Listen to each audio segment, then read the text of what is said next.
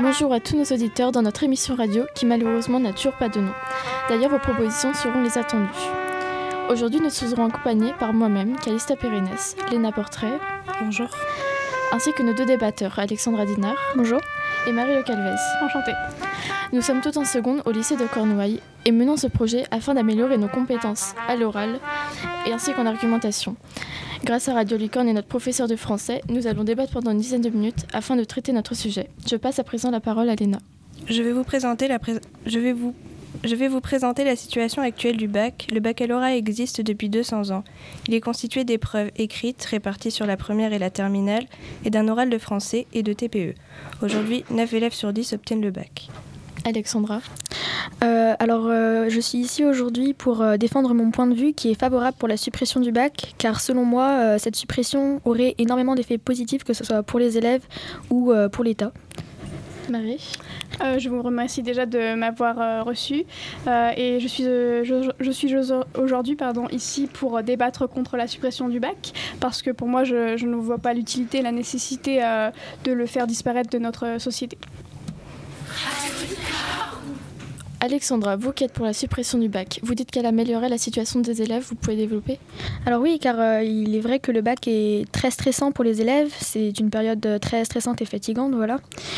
Euh, le stress peut être dû à beaucoup de choses, déjà par les parents, car nous avons peur de le rater, car maintenant le bac est devenu tellement normal que le fait de le rater peut avoir des conséquences très dramatiques pour les élèves. Et la pression de la famille, quoi. Voilà, quoi. Et vous, Marie, euh, avez-vous quelque chose à nous dire? Êtes-vous d'accord avec l'affirmation d'Alexandra? Oui, je suis d'accord avec ce qu'Alexandra dit, comme quoi euh, le stress peut être très désagréable pour euh, les élèves. Mais je pense, pour ma part, que ce stress est assez assez euh, bénéfique. voilà, pardon, euh, assez bénéfique et qui permet, euh, permet aux élèves pendant cette courte période, donc qui est le bac, de savoir gérer et contrôler son stress pour la vie active, pour la vie plus tard, pour des examens futurs, pour un entretien d'embauche. Alors que si la suppression du bac a lieu, les élèves n'auront pas le temps ou n'auront pas, pas la possibilité de contrôler son stress, d'apprendre à gérer son stress et ça pourrait poser problème pour plus tard. Aujourd'hui, on pourrait penser que toute notre scolarité se joue sur un seul examen, mais qui est très inégal. Alors oui, il est très inégal car, euh, comme c'est dit, c'est un seul examen. Donc euh, de très bons élèves qui travaillent toute l'année, qui sont sérieux, peuvent ne pas réussir le bac pour des raisons euh, comme par exemple le stress qu'on a cité, ou pour des raisons familiales ou de santé, alors que des élèves qui n'ont pas pris leur scolarité au sérieux, eux peuvent le réussir. Donc c'est déjà très inégal de ce point de vue-là. C'est aussi inégal euh, suivant les différents bacs. Par exemple, le, bac professionnel qui est sous-estimé. Qui est sous-estimé voilà, par tout le monde car il n'y a pas, par exemple, l'épreuve euh, de philosophie qui est très compliquée. Donc euh, le bac peut aussi être décrit comme absurde par certaines personnes. Pensez-vous qu'il y a une forme d'inégalité au bac, Marie?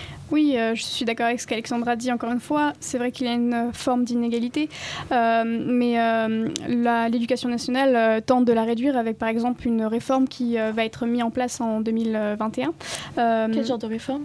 Euh, une réforme qui consiste à noter les élèves tout au long de l'année, euh, donc ça s'appelle le contrôle continu, et euh, ce qui va permettre de réduire les inégalités parce que les, les élèves travaillant toute l'année seront mis en valeur et les, les personnes travaillant, négligeant leur travail, eux seront mises, seront, comment dire, seront... mis en valeur. Non, seront Bon, pour finir, une dernière question. Qu'est-ce qu'engendrait la suppression du bac au niveau de l'État? Il faut, on est d'accord que le bac coûte extrêmement cher, qui 80 euros par élève, ce qui fait environ 1 milliard et demi par an, ce qui est un coût considérable. Le fait d'économiser cet argent nous permettrait d'investir euh, pour de nouvelles choses pour euh, l'éducation, comme par exemple la formation de nouveaux professeurs ou de nouveaux matériaux pour les classes. Se moderniser aussi. Voilà. Oui, mais on pourrait dire que ce coût est justifié. Euh, on pourrait dire que l'éducation nationale euh, se charge de, de, payer ces charges-là, qui sont assez lourdes, pour permettre euh, à tout le monde de pouvoir s'instruire, de pouvoir passer les examens. Oui, mais hum, si on supprime le bac, justement, il n'y aurait plus le coût qui est dû à ce bac. Oui, mais pour moi, pour ma part, de ma vision des choses, le supprimer engendrait beaucoup plus de problèmes que d'en enlever. Mais le, le bac, de toute façon, maintenant, c'est plus un passeport pour nulle part, car euh, on a appris que beaucoup d'écoles euh, choisissaient leurs élèves avant le passage du bac. Si vous avez par exemple le choix entre deux élèves, un élève qui travaille sérieusement toute l'année mais qui n'a pas eu son bac, et un élève qui n'a pas travaillé sérieusement mais qui a eu son bac, le choix est facile. Oui, mais euh, je suis pas, je suis pas tellement d'accord quand vous dites que c'est un que le bac n'est un passeport pour nulle part. Simplement parce que si vous euh, si vous postulez pour une école euh, euh, pour une future école après le bac et que vous ne l'avez pas en main, ça va être difficile de, dire d'être pris. Il y aura moins de chances. Tout simplement parce qu'aujourd'hui le bac est devenu quelque chose de banal. Donc ne pas l'avoir serait vu comme anormal justement. Et euh, il y a beaucoup maintenant de. Il y a le rattrapage aussi qui euh, permet de justement pour ceux qui ont des problèmes, euh, qui ont eu des problèmes, de se rattraper justement. Et la réforme aussi qui est attendue en 2021.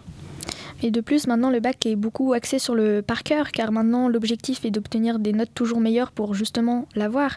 C'est-à-dire que maintenant, la compréhension n'est plus tellement prise en compte. Par exemple, en mathématiques, quand on apprend des formules, généralement, elles ne sont pas comprises par les élèves, elles sont juste apprises par cœur, car l'objectif est d'avoir la meilleure note. Oui, mais après, ça, c'est une, une question. C'est aussi aux professeurs de l'éducation nationale de faire en sorte que les cours soient plus sur de la compréhension que, euh, que d'apprendre euh, un cours par cœur et euh, de le réciter, de tout recracher après au contrôle. C'est après un, un, autre sujet. C'est aussi comment dire, c'est aussi aux professeurs de faire en sorte que les élèves soient plus euh, dans la compréhension qu'autre chose. Nous allons conclure ce débat. Je vais laisser la parole à ma collègue. Pour conclure, le débat est un passage d'enfant à adulte qui est stressant et inégalitaire, mais il est inscrit dans les mœurs. C'est une véritable tradition pour euh, bah, tous les Français.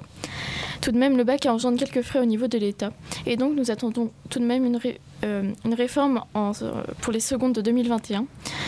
Euh, pour autant, le sujet a toujours un côté positif et négatif. On remercie Marie et Alexandra d'être venues dans notre émission et nous vous remercions de nous avoir écoutés. À suivre un autre débat sur le redoublement.